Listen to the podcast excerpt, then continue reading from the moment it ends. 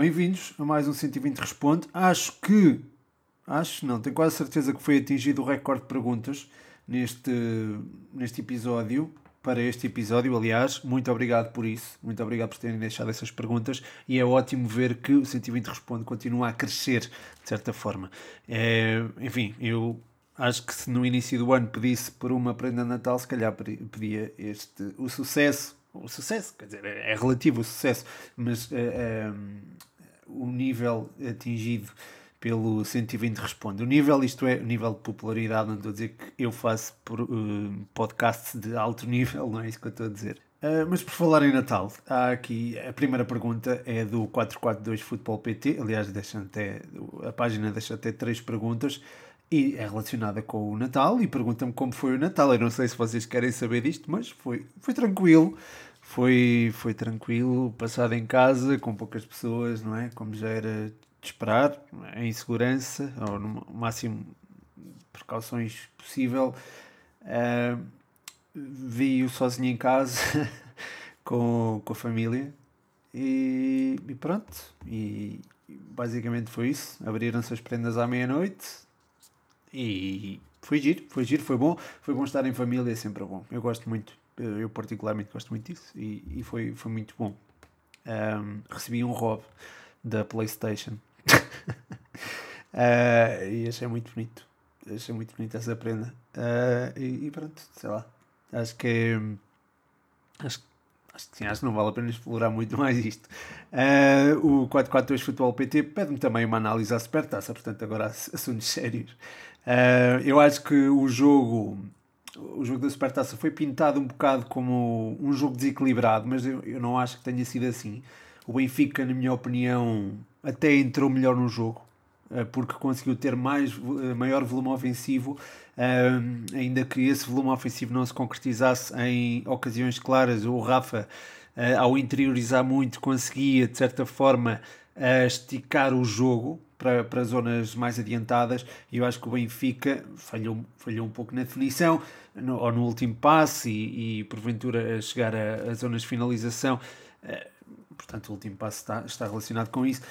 Mas uh, mas conseguiu ter, ter mais bola e, consegui, e o jogo parecia estar um bocadinho, não muito, mas um bocadinho inclinado para o, para o lado do, do Benfica. Depois surgiu o golo, num ótimo aproveitamento da profundidade por parte do Futebol Clube do Porto. Acho que também houve alguma espera para que as linhas, a, a, a, linha defensiva do Benfica subisse um pouco e, e fossem exploradas as costas da, da defesa.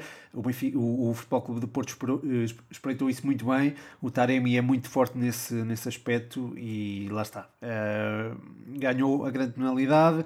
O Porto adiantou-se, conseguiu ter o jogo mais ou menos controlado uh, com a inclusão do Otávio em terrenos interiores e com a largura que o Taremi oferecia à equipa uh, e que também deslocava marcações de, de, de, por parte da defesa do Benfica uh, e foi assim que o Futebol Clube do Porto ganhou domínio no, portanto, na, entre o golo e talvez até a entrada do Seferovic que também devolveu de certa forma uh, algumas não diria esperança, mas se calhar acabou por esticar, ajudar a esticar, lá está o tal termo esticar o jogo, de, de, ajudou o Benfica a chegar a zonas mais adiantadas e equilibrou um pouco o jogo. O Benfica, lembra-me, teve aquele lance do, do Grimaldo à barra. Uh, e, e, pronto, naquele, naqueles momentos entre a entrada do Seferovic e se calhar esse, esse momento o, o jogo podia ter ficado empatado. Não ficou.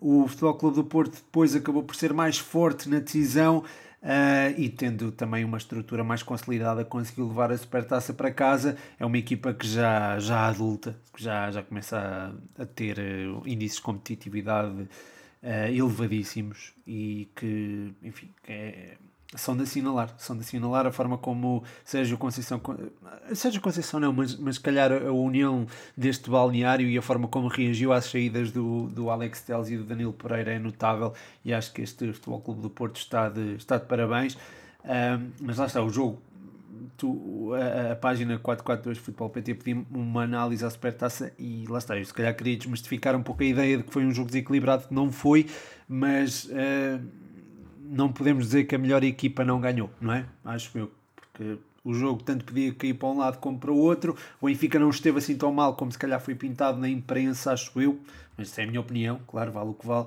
Um, mas, eh, mas sim, o Futebol Clube do Porto foi uma equipa adulta e, e levou a supertaça para casa e, com justiça, acho que podemos dizer com justiça.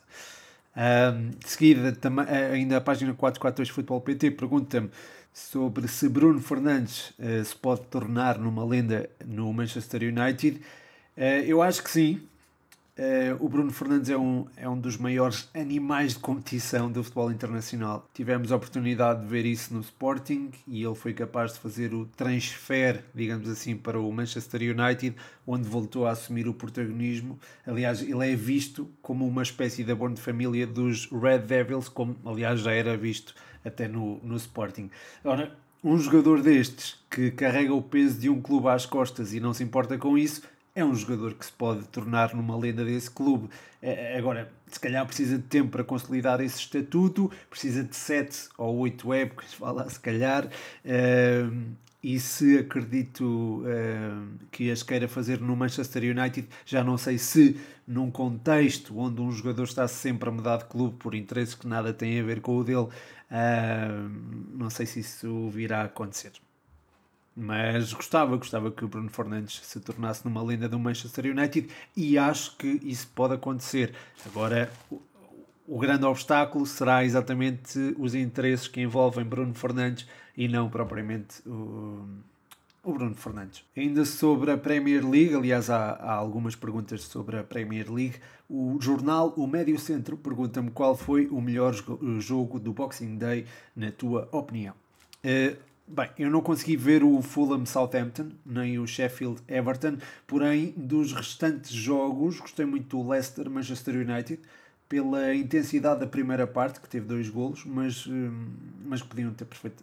Uh, desculpem, é a falta do chá, ainda não vi o, ainda não vi o chá, que isto está muito quente. Uh, mas acho que o Leicester Manchester United podia perfeitamente ter mais do que dois golos na primeira parte. Um, e e a segunda parte, mesmo em gestão de esforço, houve ali um bocadinho de gestão de esforço no segundo tempo, eh, eh, ainda assim houve ali, houve ali momentos de bom espetáculo que até culminaram, curiosamente, com aqueles dois golos eh, no último quarto de hora. Foi, foi um jogo muito rico, apesar de tudo rico taticamente, e, e teve o seu, o seu grau de espetacularidade. Uh, o Arsenal-Chelsea também foi um jogo com muitos gols e cujo resultado, para mim, pelo menos, foi surpreendente, mas não foi tão entretido quanto o Leicester-Manchester United, pelo menos uh, ao nível da intensidade e da riqueza tática. Uh, de seguida, o Nathaniel Pereira, um grande abraço para ti, Nathaniel, uh, e bem-vindo de volta. Uh, ele pergunta-me o que se passa com o Tottenham desde há duas semanas que os resultados não têm sido tão positivos como esperávamos. Uh, olha, eu não estou dentro do clube como, como esteve a malta do All or Nothing, não é? Por isso é complicado dizer uh, com toda a certeza aquilo que se passa, mas tenho um palpite e esse palpite está relacionado com a, com a quantidade de jogos que a equipa leva desde o início da temporada.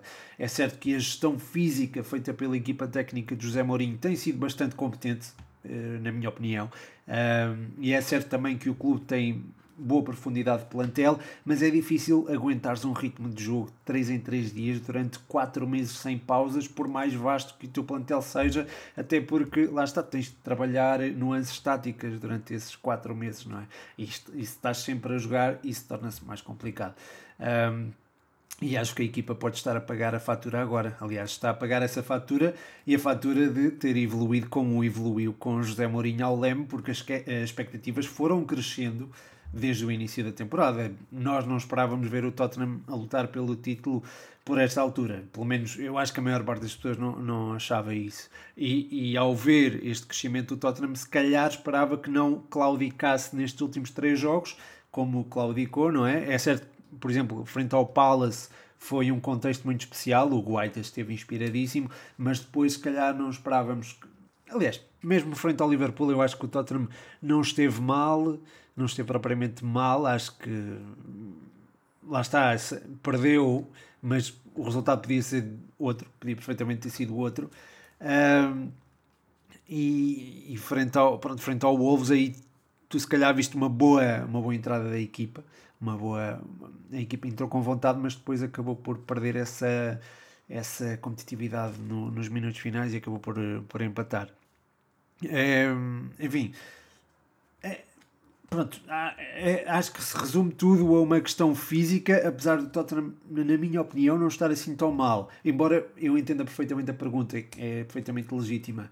Uh, já agora, aproveito também para sublinhar uma ideia que já tinha deixado no último 120 Responde, acho eu. Eu acho que deixei publicamente isto, eu não sei se não sei, tenho a certeza se sim ou não, mas eu quero sublinhar que se Mourinho terminar no top 4 e tiver vencido um título, uh, título o Tottenham não vence um título há 12 anos, eu acho que a época poderá ser considerada bem sucedida para José Mourinho, eu acho, e para o, para o próprio Tottenham também. Uh, conquistar um título que não, não conquista há 12 anos e terminar no top 4 uh, tem, é certo que isto parece um bocado modesto se olharmos para, para a qualidade do plantel do Tottenham, mas tu ainda não tens, se calhar, aquela. aquela. Ainda não existe aquela mentalidade de vencedor ainda não há essa de, equipa que conquista títulos dentro do Tottenham. Eu acho que isso é fundamental para que, para que uma equipa seja candidata a vencê-los e o Tottenham ainda não os venceu.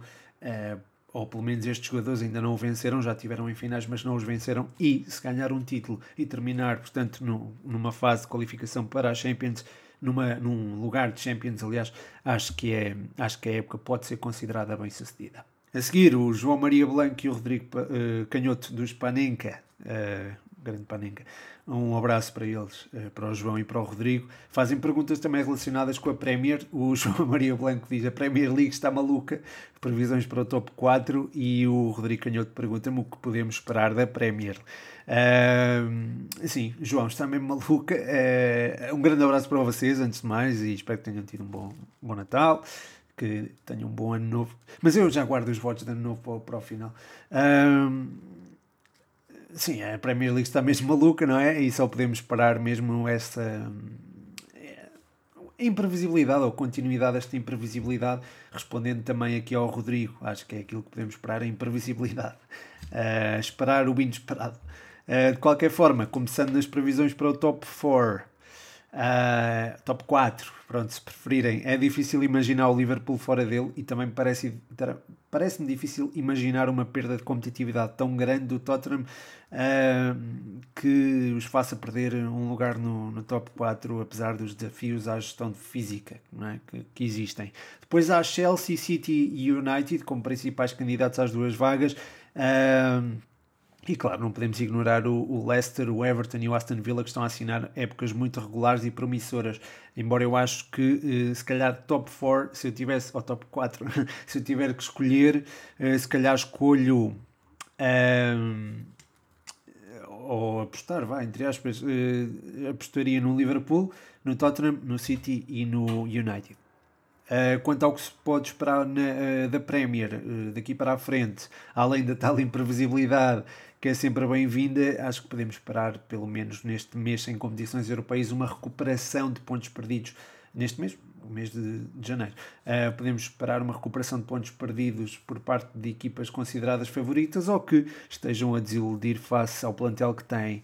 E é possível esperar também uma luta acérrima pelos lugares europeus, designadamente o top 4. E não só, também os, os lugares de descida também serão alvo de alguma não diria concorrência porque ninguém quer terminar lá, mas uh, a forma, a batalha para evitar a, a, a despromoção também acredito que vai ser acérrima, uh, se calhar já com o Sheffield fora de, desse cenário, porque o Sheffield tem, tem apenas dois pontos ao cabo de 14 jogos, acho eu 15, portanto acho que, é, acho que o Sheffield acho que está praticamente condenado à descida, acho que é muito difícil recuperar desta, desta de, de, do péssimo início de campeonato e pronto, mas acho que a luta pela descida há, há, muitas equipas que vão, vão, vão lutar para não descer, sem dúvida. A seguir o Luís Canelha Peralta, um abraço para ti Luís, um, qual é que achas que tem, pergunta-me, qual é que achas que tem mais potencial, Félix ou Jota? Eu acho que é o Jota.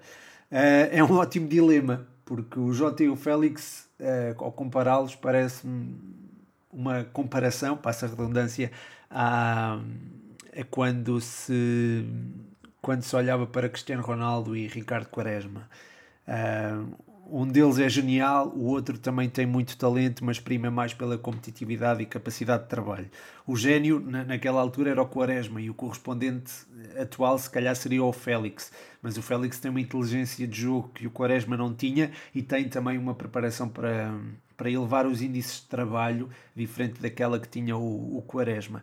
O Jota não tem o físico do Cristiano Ronaldo, mas é um animal de competição e tem uma capacidade defensiva e uma velocidade que o, o CR7 não tinha quando era da idade do Jota. Mas, mas bem, é difícil comparar o CR7 a alguém, não é? Isto, isto até para algumas pessoas será blasfémia.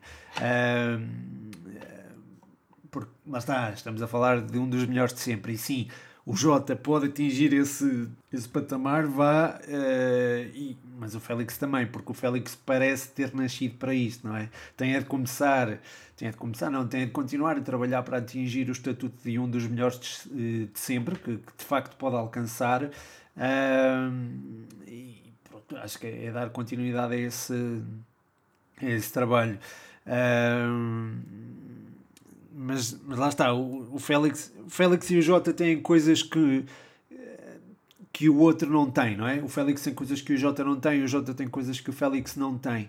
Um, é difícil escolher entre um e outro, desculpa, eu não, não consigo escolher entre um e outro. Aceito que tu uh, optes pelo Jota, um, aceito também que se opte pelo Félix perfeitamente. Uh, o Félix, eu se calhar tenho uma ligação mais, mais uh, eu não diria não é profunda nem emocional, mas é, é lembro-me de o ver quando era miúdo, com 15, 14, 15 anos, a jogar, jogou aqui, jogou aqui contra a Académica e eu lembro perfeitamente de o ver jogar e de ficar logo com, com boa impressão do miúdo. Portanto, quando tens essa, quando vês alguém a jogar desde miúdo, não é? Ficas com aquela ao vivo, não é? Fica, e tens aquela sensação, ninguém te chama a atenção para aquele jogador, só tu é que reparas naquele jogador. Claro que há outras pessoas a reparar, mas se tu reparas num jogador ao vivo e tu pensas, este miúdo vai longe, e depois vais ver o nome dele Uh, e depois, anos mais tarde, vês que esse jogador chega a patamares tão altos como chegou o Félix, se calhar, se calhar ganhas alguma estima e algum afeto por esse jogador. E se calhar foi isso que me fez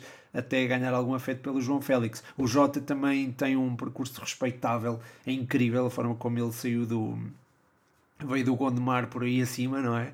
E, e lembro-me de ver jogos dele também nas camadas jovens, neste caso do Passos, mas era, lá está, mas não o vi jogar ao vivo, por exemplo, e não me chamo, e, e, mesmo não, jogar, não jogando, não o vendo jogar ao vivo, vi-o jogar, ou melhor, quando o vi jogar, não, não foi um jogador por uma razão ou por outra. Os jogadores não têm, sobretudo quando são jovens, não têm a regularidade que têm, ou não conseguem, ou não têm, se calhar, as ferramentas para ter a regularidade que têm uh, quando são mais velhos, por exemplo. Uh, mas no caso do, do JJ, por exemplo, vi jogos dele e se calhar não me chamou a atenção. O Félix chamou logo a atenção, logo que o vi e ao vivo, se calhar ganhei algum afeto por ele. Mas lá está, não, não quero aqui optar por ninguém. Pronto, também se calhar já estou a, a divagar demais. uh, a seguir, outro dilema aqui do, da página Sporting uh, acima de tudo. Ronaldo ou Messi outra escolha difícil. Aliás, esta é a escolha difícil, não é? Mais uma vez, de um lado tens talento, do outro tens capacidade de trabalho, mais ou menos assim, se bem que tens capacidade de trabalho e talento do outro lado também, não é? Em ambos os casos tens resultados que desafiam aquilo que já o melhor que já se viu no futebol mundial aliás se calhar é até o melhor que já se viu no futebol mundial escolher só um é complicadíssimo aliás eu não não gosto de entrar nesta guerra entre Ronaldo e Messi apenas tento desfrutar daquilo que eles já nos, já nos deram e continuam a dar. Uh, mas, mas entendo a pergunta, embora eu, pá, se não se importares, eu não, não, não irei responder, até porque não tenho propriamente uma resposta. Ainda nesta de Messi Ronaldo, Alexandre04, grande abraço, Alexandre, obrigado pela pergunta. Uh, e também um, um, obrigado pelo, ao Sporting acima de tudo pela pergunta. Uh, o Alexandre pergunta se eu acho injusto o Messi não ter ganho o Best of the Century. Foi um prémio que o Cristiano Ronaldo ganhou. Uh, eu acho que tanto o Messi como o Ronaldo o podiam ter ganho este, uh, este, prémio de forma justa. Qualquer um, acho que era um justo vencedor deste prémio. Uh, portanto, não considero propriamente injusto que ganhe o Cristiano, como não consideraria injusto que ganhasse o Messi. Acho normal ganhar um dos dois e lá está, evito, vou evitar entrar nessa. Não é guerra, é numa. Pronto, nesse, nesse confronto Messi-Ronaldo, vá lá, digamos assim. Indo agora para uma série de perguntas que têm a ver com top, com top 5 e, e, e equipas nas principais ligas. Uh, o Israel Kinsá uh, pede-me aqui o top 5 de equipas portuguesas em todas as competições. Primeira e segunda liga, Taça de Portugal, Taça da Liga e competições europeias. Muito obrigado Israel, um grande abraço para ti, para aqui um regular aqui do, do 120, como é o Alexandre também, como é o, o Luís também já tinha deixado perguntas antes, e o Spanenga também. Uh, muito obrigado a vocês e também aos que também colocaram perguntas, mas eu às quais ainda não respondi. Pronto, já lá vou. Uh, bem, eu entendo a pergunta, mas se calhar seria difícil destacar cinco equipas, por isso vou tentar destacar só duas ou três, se não te importares. Uh, na taça da Liga, não é? Como deves compreender, deve ser difícil. Talvez, talvez a vitória de Guimarães, por ter levado o Benfica aos penaltis no Estádio da Luz. Na taça de Portugal, se calhar destaco o Estrela da Amadora por já ter eliminado o Farense de forma contundente e de estar numa, numa fase adiantada da prova. É uma equipa do Campeonato Nacional de Séniores, convém não esquecer isso. E o Estoril, por ter deixado o Boa Vista para trás e, e tê-lo feito da forma que fez. O Estoril, aliás, é também uma das equipas que eu, que eu destaco na segunda Liga, juntamente com o Mafra, sobretudo pelo início da época e. Uh, enfim, pela, pela forma como a equipa, pelo futebol que a equipa apresentou no, nos primeiros momentos da época e não só Uh, agora está a cair um pouco, mas, mas acho que é uma equipa que merece o destaque, tal como merece destaque a académica. Uh, eu aqui estou a tentar ser imparcial, mas nós se calhar não esperávamos uh, a competitividade que a académica tem vindo a apresentar esta época. Está a lutar pela subida quando se calhar. e eu falo como adepto da académica agora, não, não era esperado que a equipa atingisse estes, estes níveis e estes, estes níveis competitivos, digo. E acho que a maior parte das pessoas, ou quem está minimamente atento à, à segunda liga, se calhar esperava que Chaves, Feirense, Aroca estivessem um bocadinho mais acima de, de, que a Académica e, e o próprio Estoril, que está de facto à frente da Académica, mas se calhar esperavam que essas equipas que fizeram um maior investimento estivessem à frente da Académica e não estão, e eu acho que isso é de é destacar esta esta campanha da Académica. De resto, competições europeias, eh, destaco claramente o Futebol Clube do Porto pela ótima campanha na fase de grupos da Champions e na Primeira Liga eu acho que o Sporting merece uma óbvia referência pelo primeiro lugar e pelo futebol que está a conseguir colocar em prática.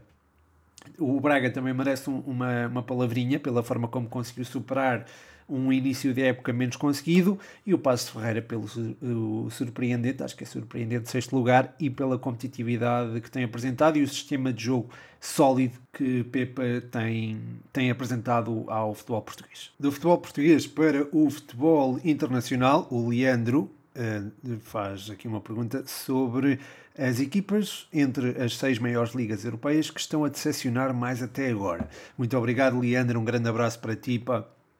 Muito obrigado por, eh, por teres, tens, tens estado a participar aqui no 120 Responde e muito obrigado por isso. Um, tu já me tinhas colocado uma questão sobre o Sheffield e o Sheffield é claramente uma das equipas que mais me tem desiludido. Depois, na época passada, ter, hum, ter sido uma das boas, boas surpresas, agora está a fazer um campeonato decepcionante. Decepcionante, acho que é a palavra certa. Depois, em termos de equipas das quais eu esperava muito e que estão a desiludir, acho que tenho de referir o Arsenal, apesar de já ter recuperado com uma vitória frente ao Chelsea e de poder também dar sequência hoje com uma vitória sobre o Brighton. Aliás, vai jogar daqui a pouco, daqui a 40 minutos.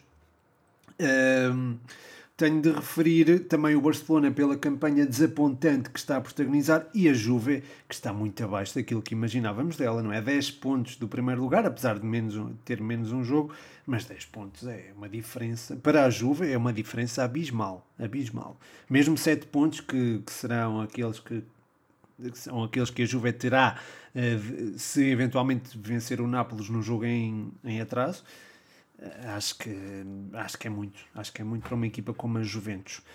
Um, depois o, o, mascote ainda aqui um grande abraço para ti mascote uh, o mascote uh, pergunta-me também acerca de, das principais ligas pede-me aqui um balanço não é? Aqui uma pergunta mais profunda uh, e pede-me também uma aposta no vencedor não é? Deixa-me só ver aqui o chazinho hum.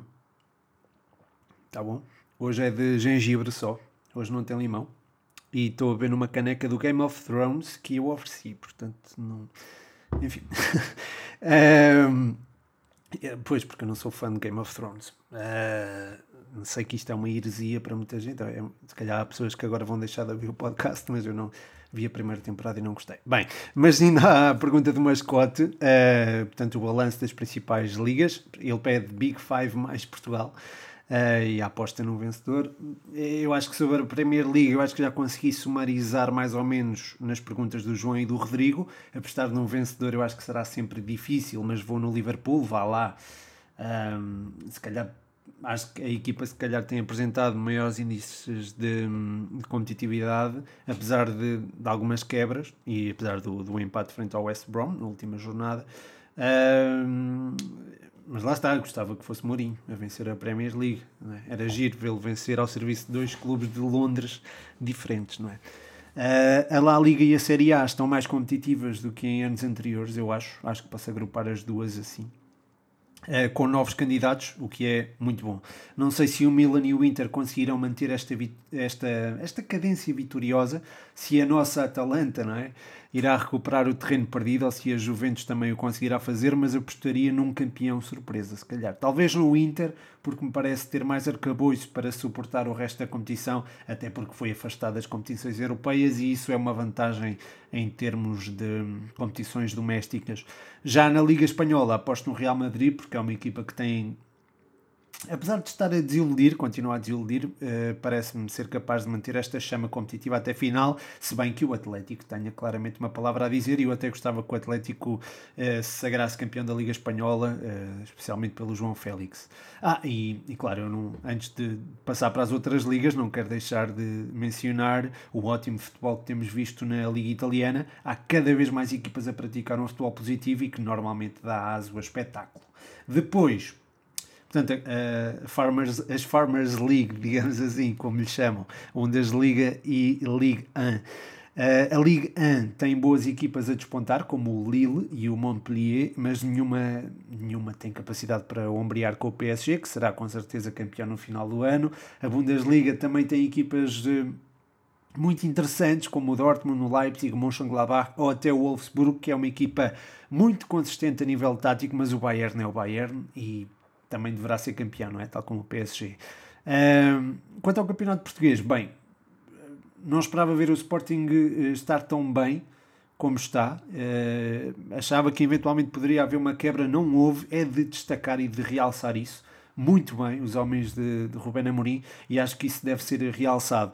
Também tenho, também tenho que destacar uh, equipas com ideias de jogo bastante promissoras, como as do Passo de Ferreira ou do Nacional, mas existe, uh, continua a existir o fosso do costume para os 3, 4 grandes e o resto da competição. Não é? A novidade é que o Sporting está cada vez mais sólido e isso também é de salutar para, para o bem da competição. Quanto ao campeão, é difícil apostar neste momento, não é? O Benfica pode solidificar processos e entrar numa fase positiva, o Porto possivelmente não vai largar o topo da tabela e o Sporting tem uma equipa jovem mas competente e com pouca pressão uh, ou com menos pressão do que os adversários.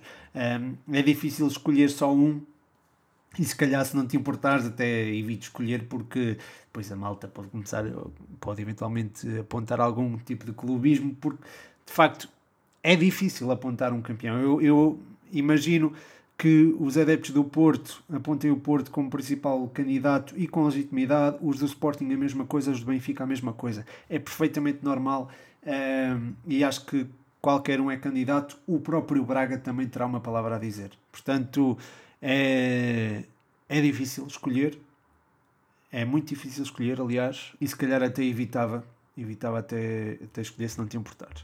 Uh, mas já faço aqui uma análise ao jogo da Briosa, não é? Porque é, já é costume, o mascote perguntaram aqui uma análise ao jogo da Briosa e, e agradeço-te imenso por fazeres. Uh, antevisão ao próximo e qual a abordagem que devíamos ter no próximo mercado de transferências? Esta é a pergunta do mascote. Uh, quanto à análise ao jogo com, com os Chaves, deparámos-nos com muitas ausências à partida para o jogo com os Chaves, que é uma equipa que apostou claramente para subir e, eu acho que nos batemos bem. Se calhar não tanto na primeira parte, mas na segunda fomos competitivos e houve alguns jogadores que demonstraram que podem ser solução, como por exemplo o Diogo Pereira, que eu acho que foi importante no meio campo. Aliás, tu até mencionaste isso e, e eu concordo inteiramente.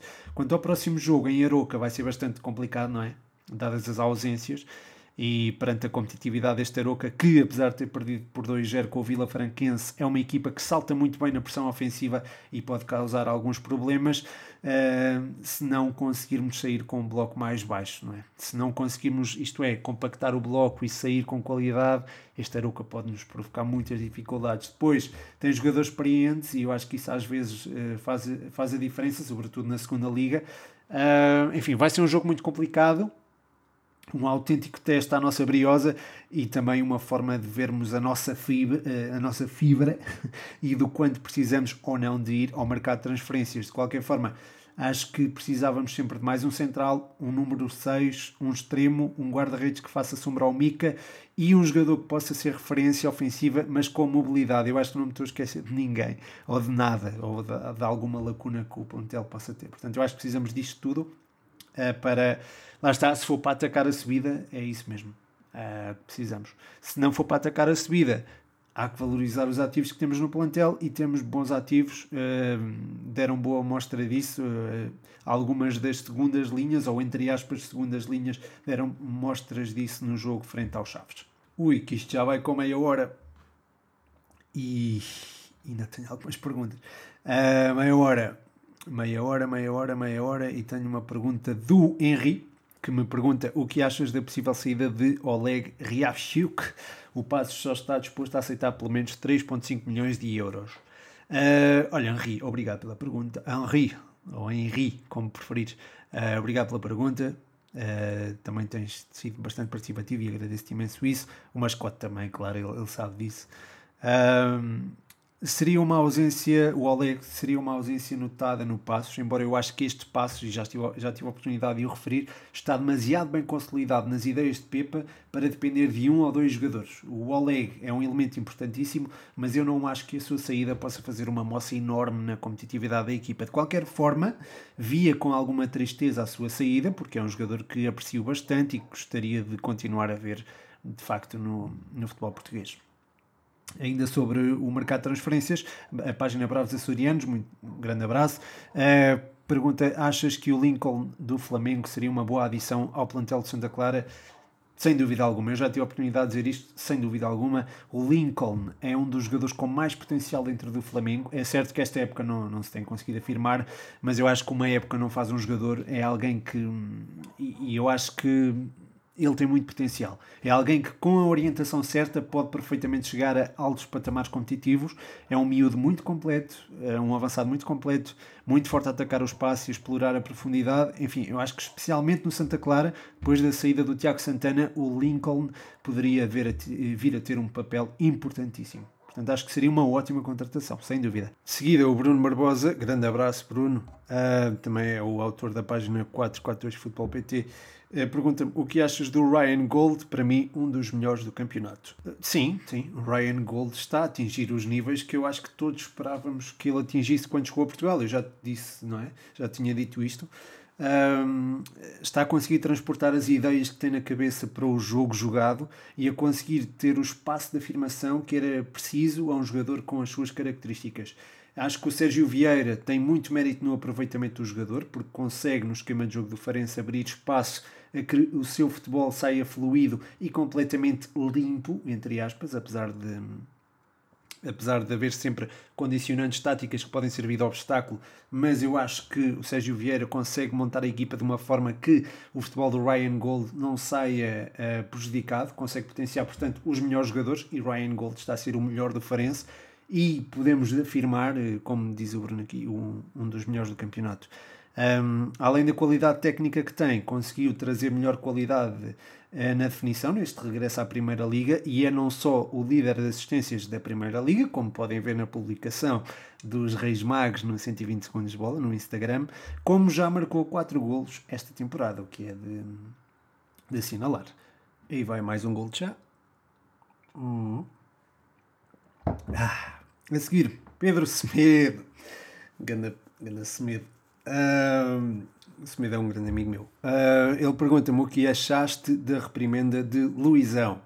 Ora, Pedro Semedo, uh, é normal haver uh, frustração da parte de quem sente verdadeiramente o Benfica, não é? Uh, e o Luizão é daqueles que sente verdadeiramente o símbolo que veste, não é? Já são 17 anos de águia ao peito, tanto no campo como fora dele, e ver que a equipa está a perder, de certa forma, a hegemonia do futebol português será frustrante. Afinal, a derrota para o Futebol Clube do Porto foi não só a segunda final consecutiva uh, perdida pelo Benfica para os Dragões, como ainda o terceiro título seguido que o o Futebol Clube do Porto vence ao Benfica. Uh, posto isto, e tratando-se de facto de, de uma reprimenda, acho totalmente justificável, ainda que não saiba exatamente as palavras que terá proferido. Uh, ainda assim, obrigado pela, pela, tua, pela tua questão, Pedro Semedo. Uh, e, e, pronto, um abraço, um abraço para ti, para a tua família, especialmente para a Ana. Gonçalo Pereira pergunta-me o que esperas da segunda volta deste campeonato. Grande Gonçalo, grande abraço para ti. Um, acho que as competições europeias, ou então ou, ou o progresso dentro delas, será importante para cavar um fosso maior entre os 3, 4 grandes e o resto da, da competição. Se Braga, Benfica e Porto ficarem já pelo caminho, acho que a luta pelo título ficará mais interessante com menos margem de erro. Um, digamos assim, uh, mas, uh, mas o resto do campeonato, se calhar, uh, poderá perder alguma imprevisibilidade. Se bem que a luta pelos lugares europeus e pela manutenção, imagino, devam ser disputadas até ao final. Os lugares europeus, imagino, a serem disputados por Vitória de Guimarães, Marítimo, que tem equipa para isso, e nós vimos isso ontem em frente ao Rio Ave. O próprio Rio Ave, se conseguir recuperar de mau início da época, também é uma equipa que pode andar ali a lutar pelos lugares europeus. E Passo de Ferreira, também pode ser uma equipa que, mantendo esta qualidade, pode, pode lutar ali por um lugar euro, europeu. Um, quanto aos candidatos à descida, não, não gosto muito de falar disto, mas se calhar serão talvez o Tondela e o Portimonense. Uh, e talvez uma equipa ali entre o Farense e o Moreirense, caso não consigam elevar os seus índices, índices de jogo. De qualquer forma, acho que o fosso entre hum, a zona de descida ou pelo menos aquele terceiro lugar, de, ou o primeiro lugar de descida neste caso, que é o lugar que vai dar. Hum, vai desembocar num playoff entre o, o terceiro da segunda liga e o décimo sexto da primeira. Uh, acho que o lugar entre o décimo sexto e os restantes vai ser muito curto até o final da época. Uh, portanto, vamos ter competição até ao final e isso é bom, claro, isso é bom apesar de da competição não ser lá em cima, não é? Embora lá está, acho que o Braga e o Sporting podem enriquecer este campeonato. Uh, este campeonato no que toca à luta pelo título, portanto acho que vai ser Braga, Benfica, Sporting e Porto, acho que vamos ter aqui campeonato até final e um, e um campeonato entusiasmante.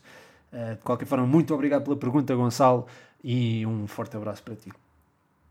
Uh, de seguida, Vila Franquense Adeptos.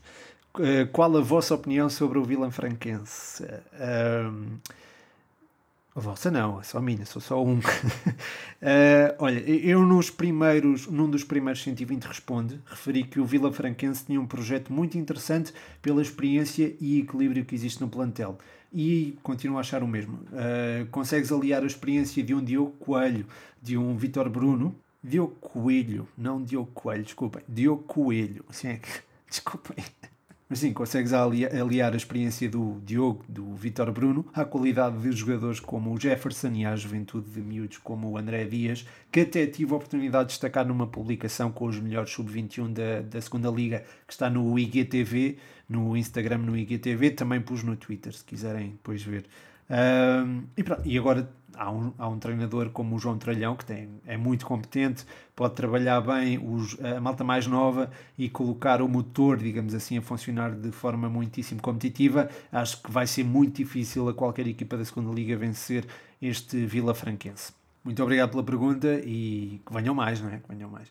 A seguir, o José Saidi pede-me aqui objetivos para 2021. Portanto, esta é a última pergunta. Uh, foi mesmo para encerrar, para, também para para, para entrar aí nos votos de bom ano, mas pronto, já lá vou. Uh, portanto, Saidi coloca-me aqui uma pergunta profunda. Um grande abraço para ti, Saidi, uma das pessoas que está aqui desde o do início do 120 a participar nos comentários. Enfim, é, é muito bom e agradeço imenso. Uh, é uma pergunta complicada. Uh, esta sobre os objetivos para 2021, porque lá está, há, pergunta, há coisas que não posso adiantar já, mas, há, mas tenho metas na minha cabeça não são metas fixas, mas tenho algumas tenho coisas pensadas para o, para o projeto. Uh, mas acima de tudo, e, e, acho que isto é a melhor resposta que eu posso dar, é espero continuar a ter elementos participativos como tu, Saidi, e como outros, como o Mascote, o Alexandre, o, o Henri, o, o, os Bravos Açorianos, os Panenga, uh, sei lá, uh, o bom disto é o Gonçalo também, o Bruno Barbosa, o Mascote, lá está, o Leandro, o Israel Kinsá e, enfim, tanta gente que tem, o Nathaniel também.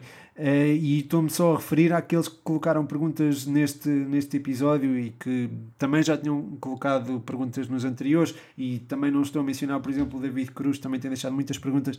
Pá, ter malta assim a participar é, é, é ótimo, porque vocês fazem perguntas construtivas que são de certa forma deslocadas daquilo. Ah, e não estou a mencionar também o Malveira, por exemplo, vem agora. Pronto, há vários, há vários nomes e, e, que fazem parte desta comunidade e que me fazem sentir eh, verdadeiramente feliz por tê-los, porque vocês pensam mais do que nos três grandes. E esse também é o objetivo no, do, do 120. Pensar além dos três grandes, pensar no futebol, acima de tudo pensar no futebol em si. E ter uma comunidade como esta é um privilégio. É um privilégio e eu, sei lá, eu sou. Lá está, eu avancei com alguns conteúdos, vocês apareceram e, lá está, o mérito é vosso, sei lá, de, de, construírem uma, uma comunidade tão positiva e eu agradeço-vos imenso. Eu, se calhar, não mencionei alguns nomes que mereciam ser mencionados. Enfim, é, é normal, né? E claro, também tenho um círculo de amigos que, do qual me sinto orgulhoso e que também apoia muito este projeto Portanto, sei lá, acho que é, acho que ter conseguido fazer isto tudo, eh, ter atingido o nível que o 120 atingiu, o nível, o patamar, não estou a dizer da qualidade, o patamar de o alcance que atingiu e, e até com esta nova com esta nova vertente com esta nova vertente lá está publicidade, um bocadinho de publicidade que, que tem conseguido angariar um, ou pelo menos o interesse que, que, que já há no, no, na marca, entre aspas, 120, um, é, é incrível, é muito bom. Uh, se tivesse de fazer um balanço dos últimos nove meses, que é o tempo que leva à nova vida, entre aspas, do 120, que tem raízes mais, mais antigas, mas, mas estes nove meses são realmente aqueles que contam mais, uh, acho que só posso estar agradecido. E se daqui a um ano estiver a dizer o mesmo, estarei super contente. Um, se puder dizer mais, não é? se conseguir estabelecer mais parcerias, avançar com ideias que exigem algum investimento, e aqui se calhar já estou a falar um bocadinho daquilo que eu pretendo para o 120, ainda melhor. Portanto, é isso mesmo. É, Sinto-me muito feliz por, por aquilo que já, já foi atingido. Se, se conseguir dobrar não é? aquilo que já foi atingido, é perfeito, será perfeito. E fico muito fico muito contente por haver malta que, que participa, como tu, Saidi, como, enfim, como muita, muitas das pessoas que, que colocaram questões, não vou estar a mencionar nomes outra vez, também para não, para não ser chato para vocês. Uh, o Eduardo, claro, como é que me podia esquecer do Eduardo? O Eduardo Andrade, uh, enfim, uh, estou muito grato por vocês por, por me terem colocado essas eh, por terem colocado estas questões por ter, por ter a aceitação que, que tenho tido no, na, nas redes sociais, por despertar o interesse de marcas, enfim, é, é ótimo. É, o 120 tem apenas 9 meses de vida, não é? nova, esta nova. Já me estou a repetir, uh, mas sim, acho que é, é fantástico e, e, o objetivo é esse: é continuar a, a distribuir o conhecimento que tenho, que não é muito, mas é, é continuar a falar de futebol, a tentar expressar, a tentar melhorar uh, a minha própria comunicação e a forma como entrego ou contribuo para, para que haja mais conhecimento sobre futebol. Uh, acho que o objetivo, acima de tudo, será, serão esses os objetivos, acho eu. Pronto, eu já, já, já estou aqui um bocadinho uh, naquela vertente emocional, portanto, se calhar não, não, não vou estar a adiantar mais nada porque estaria-me a repetir. Por fim, fica aqui um desejo de que os vossos objetivos para 2021 sejam atingidos, que tenham um ano fantástico e pá, um grande abraço. Um abraço enquanto uh, a pessoa que gera o 120 e que está por trás do 120, mas também como Pedro Machado, como a pessoa Pedro Machado. que, que, valoriza todas as perguntas, todos os comentários, toda a interação que nós temos desenvolvido. Portanto, muito obrigado. Este foi mais um Sentimento Responde. Vemo-nos para a semana e para o ano também. E, como não podia deixar de ser, ih.coimbra.osc as escolas da International House de Coimbra, Olivais, Santa Clara, são escolas onde vocês podem aprender inglês no conforto da vossa casa e aprender bem, uh, ao ponto de depois virem a fazer um exame que vos dará uh, um certificado em como sabem expressar-se bem em inglês e que será com certeza valorizado no vosso futuro. Já sabem, ih.coimbra.osc no Instagram e IH Coimbra Santa Clara Olivais no Facebook, se preferirem, ou por chamada telefónica através do 239 440 330.